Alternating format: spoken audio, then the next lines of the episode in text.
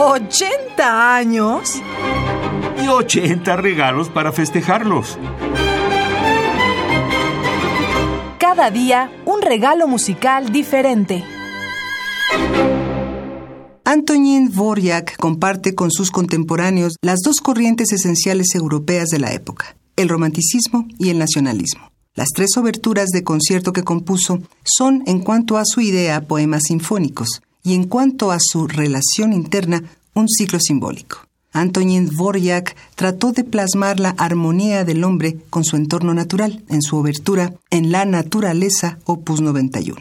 Vamos a ofrecerles de Antonin Dvorak, nacido en 1841 y fallecido en 1904 en la República Checa, Obertura en la Naturaleza, opus 91, de 1891. Interpreta la Orquesta Sinfónica de la Radio de Baviera bajo la dirección de Rafael Kubelik.